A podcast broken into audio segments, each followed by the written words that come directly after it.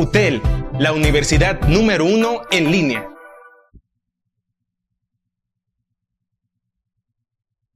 Hola chicos, bienvenidos a estos audios de estudio. En este podcast abordaremos el tema de la cultura organizacional, un tema crucial para el comportamiento organizacional. ¿Qué es, el, qué es la cultura organizacional, chicos? La cultura organizacional no es más que aquel conjunto de hábitos, de valores, de comportamientos, aquel conjunto de características de comportamiento que exigen los dueños de la organización a sus empleados. ¿Para qué? Para que estos se comporten de esas determinadas formas, para que se llegue al éxito de una manera más rápido, más eficiente y por una vía más sana. Ese conjunto de hábitos, de valores, de habilidades, de competencias o formas de pensar que exigen los dueños busca estabilizar los comportamientos de todos los empleados.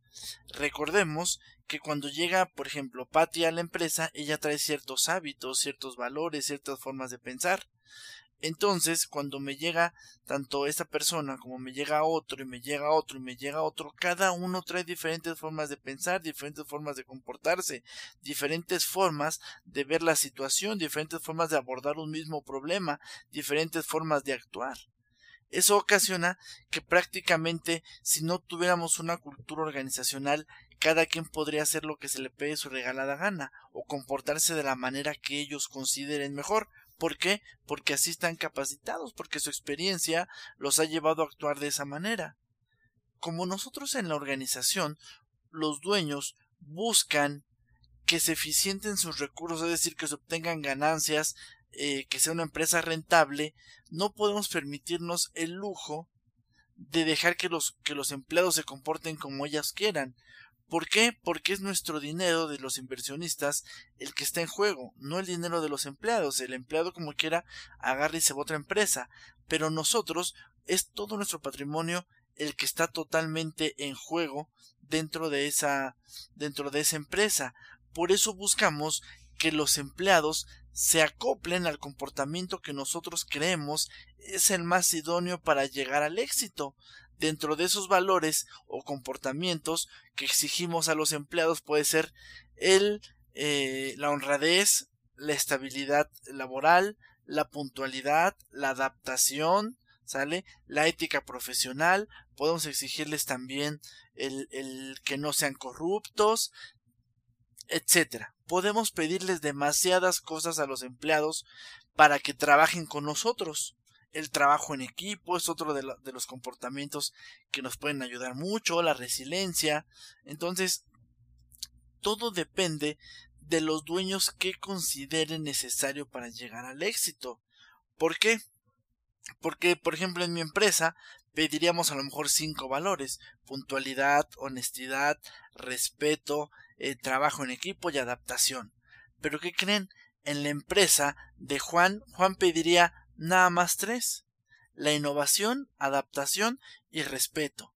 Punto. Él considera que esos tres valores se requieren para llegar al éxito. Para mí, como dueño de mi empresa, considero que se requieren cinco pero resulta que me voy a la empresa de Juanita y Juanita está pidiendo 10 características o 10 comportamientos o 10 hábitos o 10 valores que se requieren.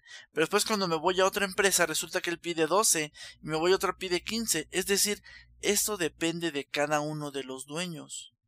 Por ejemplo, si yo en, en, mi, en mi historial o en mi experiencia que tengo solo considero que son cinco los más cruciales para llegar al éxito, eso pido pero conforme voy trabajando en el día a día, si de repente veo que no llegué a la meta, eso quiere decir que algo está pasando que yo no estoy exigiendo a mis empleados. Si ellos cumplieron todos los valores que yo les dije y no llegamos a la meta, tengo que analizar qué pasó.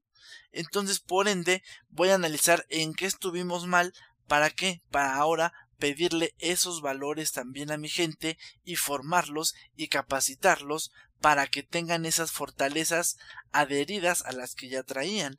Por ejemplo, decimos es que mi gente no supo trabajar bajo presión. Ah, bueno, entonces consideramos que los empleados deben saber trabajar bajo presión, deben de saber innovar y deben de ser, eh, no sé, apegados a Dios. Esos tres me faltaron. Entonces agrego a mis cinco valores como empresa, agrego esos tres valores más y a partir de ahí a través del ejemplo, a través de las relaciones, a través de los códigos de ética, a través de las reglas, a través de los comportamientos, a través de, los, comportamientos, regaños o eso, empiezo a hacer que mis empleados empiecen a modificar sus comportamientos.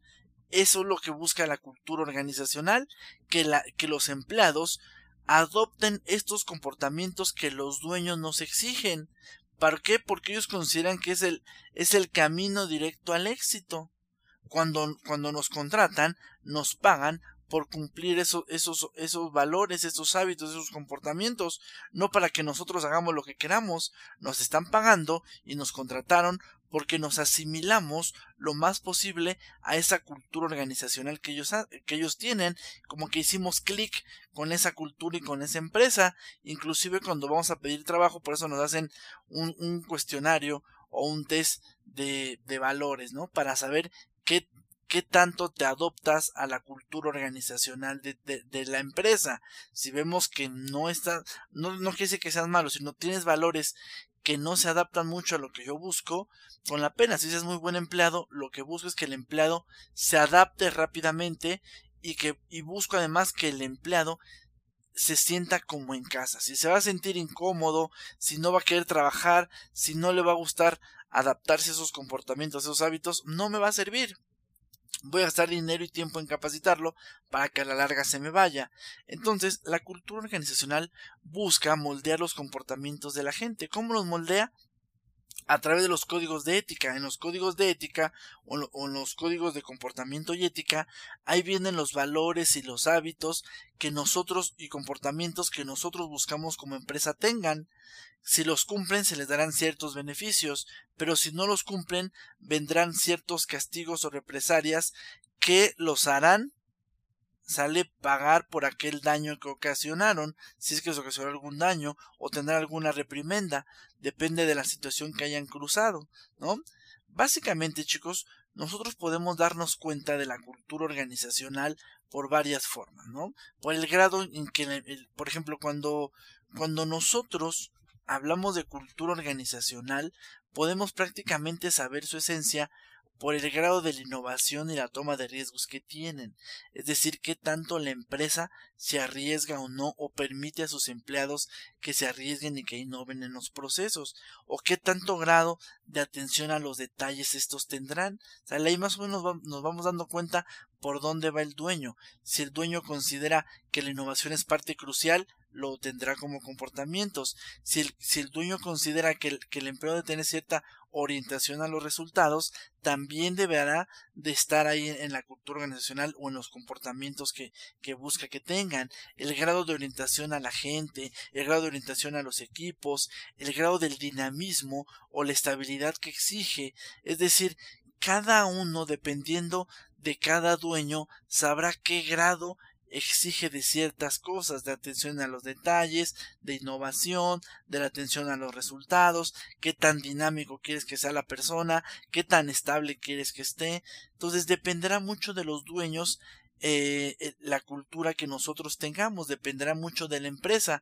No, no todas las empresas tienen la misma cultura, al contrario, tienen diferentes. Tal vez tendrán valores en común, pero la cultura es muy diferente. Recordemos que, que, nosotros podemos entender por cultura aquellas costumbres, aquellos hábitos de un país, ¿no? Aquellos costumbres, aquellos comportamientos, aquellas tradiciones. Esa es la cultura. Cuando yo lo llevo le sumo el concepto organizacional, estamos hablando que son aquellas tradiciones, aquellas festividades, aquellos comportamientos que se viven dentro de la organización, chicos, ¿sale? Inclusive se dice que hay cuatro estilos de cultura organizacional, uno que es la de tipo clan, que es lo más parecido a una familia, donde prácticamente existe la colaboración y la cohesión entre los miembros. Otro tipo de cultura organizacional es la tipo de la docracia. La docracia, chicos, lo que busca es la innovación y la adaptación, ¿sale? Que sea una, una cultura donde el empleado se puede innovar, donde el empleado puede adaptarse rápidamente, donde el empleado puede modificar, donde yo le doy esas libertades. Otro tipo de, estilo de cultura organizacional tenemos la jerárquica, donde prácticamente está muy controlada, es algo totalmente consistente, donde no podemos cambiar. Hagan de cuenta la estructura organizacional, donde tú no te puedes mover si yo no te lo, yo no te lo he dicho porque yo soy tu jefe. ¿no? Entonces hay cierto nivel de autoritarismo. Otro el otro, el otro y el último estilo de, de, cultura que podemos encontrar es la de mercado, chicos. Esta cultura de mercado lo que nos hace básicamente es, e, es darle un énfasis al estilo competitivo y, enfocado en el cliente. Entonces vamos a, a, a ser muy dinámicos en temas competitivos. Esos son los, cuatro estilos, chicos, que me pueden, me pueden ayudar, ¿sale? A clasificar una cultura organizacional. Y es que, chicos, recordemos que la cultura organizacional simplemente es la teoría, es lo que los dueños creen, ¿sale? Que se requiere el éxito. Eso no significa que esa sea la realidad. ¿no? Simplemente ellos consideran que estos son los comportamientos que se, que se requieren. La realidad son los comportamientos que en verdad tienen los empleados y eso lo, lo, mediremos con el clima organizacional o el ambiente organizacional sale tampoco la cultura organizacional no significa que porque yo tengo una cultura organizacional quiere decir que por eso mi gente está eh, tiene una satisfacción laboral elevada no son totalmente diferentes mientras que la cultura describe cómo se debe de comportar los empleados, cómo se debe comportar la empresa, etcétera. La satisfacción laboral lo que va a buscar es tratar de evaluar qué tan bien se sienten los empleados con esos valores, qué tan apretados se sienten, qué tan sueltos se sienten, o si van bien eh, adaptándolos sin ningún problema, chicos. Y es que hagan de cuenta que en, las organizaciones eh, existen la cultura organizacional, ¿no? Que es prácticamente la que los dueños, eh, se le llama cultura dominante, porque son todo la que los dueños me exigen, me capacitan, me, me ponen planes de sensibilización para que yo adopte esos comportamientos, esos valores fundamentales que ellos consideran. Pero, pero atrás de todo eso, chicos, cuando yo me voy, por ejemplo, a las áreas de ventas, a las áreas, a las áreas de, finanzas, ya en la realidad, chicos, me doy cuenta que existen subculturas. Estas subculturas, chicos, no son más que, más que los mismos valores, eh, valores que tienen los, los, los dueños porque me lo exigen como empleado, pero aparte hay valores extras, valores extras que yo como empleado, como área tenemos. Por ejemplo, a lo mejor el, el, la empresa no me exige los valores de espiritualidad, un ejemplo de, querer a Dios. Más sin embargo, eh, mi gerente, mi gerente de ventas, un ejemplo, ¿no? Mi gerente de ventas, este, como todos nos dedicamos a repartir Coca-Cola en nuestro, en nuestro diablito tienda por tienda, estamos muy, muy arraigados a que nos asalten, estamos muy arraigados a que a lo mejor algún pasado de lanza quiera robarnos el dinero, quiera, si no se lo damos, nos quiere picar, nos quiere insertar una navaja, etcétera. Entonces, eso ocasiona que la verdad aunque, aunque, aunque la vida la empresa, perdón, no me exige esos valores, con mi gerente tendemos a persinarnos, a rezar antes de salir a las calles para que Dios nos proteja y nos haga regresar con bien. Es decir, si se fijan, esa cultura dominante, los valores que tienen los dueños, están muy bien, pero aparte, en cada área tiene una subcultura, esa cultura, esa tradición de cómo llevar a cabo su día a día. Ahora, cuando nosotros, existen esas subculturas en los grupos, si yo me voy a los valores de cada uno de los individuos, podemos ver que a lo mejor muchos de los hábitos que me pide la empresa yo ya los traía, como la honestidad, el respeto, ¿sale? Pero aparte, eh, la subcultura, eh, en nuestro día a día con mi gerente nos pedía que nos agregara, que nos acercáramos a Dios, que rezáramos para que regresáramos con bien. Entonces, ese valor se me sumó a mí. Ahora yo en mi casa, pues prácticamente también agradezco a Dios de que me vaya bien.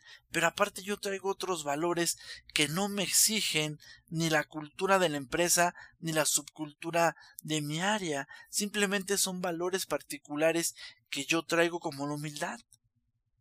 La humildad este es algún valor que yo traigo que no me gusta la arrogancia. Entonces, aunque a mí no me lo exigen, es un valor que yo sigo cultivando en mí y en mi familia.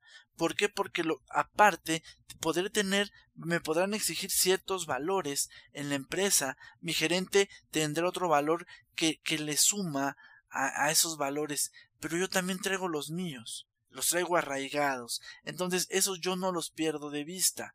Ahora, todos esos valores que los empleados o las empresas nos están dando, lógicamente son comportamientos buenos, ¿sale? Y cuando todo o la mayor parte de las empresas opta, la mayor parte de los, em, los empleados de la empresa o todas, por ejemplo, todas las divisiones de la empresa los adoptan, podemos decir, o la mayor parte, que tenemos una cultura fuerte, es decir, que prácticamente los valores fundamentados de la organización son compartidos por muchos individuos y estos se van a adoptar de forma intensa, ¿sale? Cuantos más miembros acepten los valores fundamentales y mayor sea su compromiso, más fuerte será la cultura y mayores influencias habrá sobre el comportamiento de los integrantes de esta, ¿sale? Ya que prácticamente, chicos, la intensidad y el alto grado en que se comparten los valores crearán el ambiente.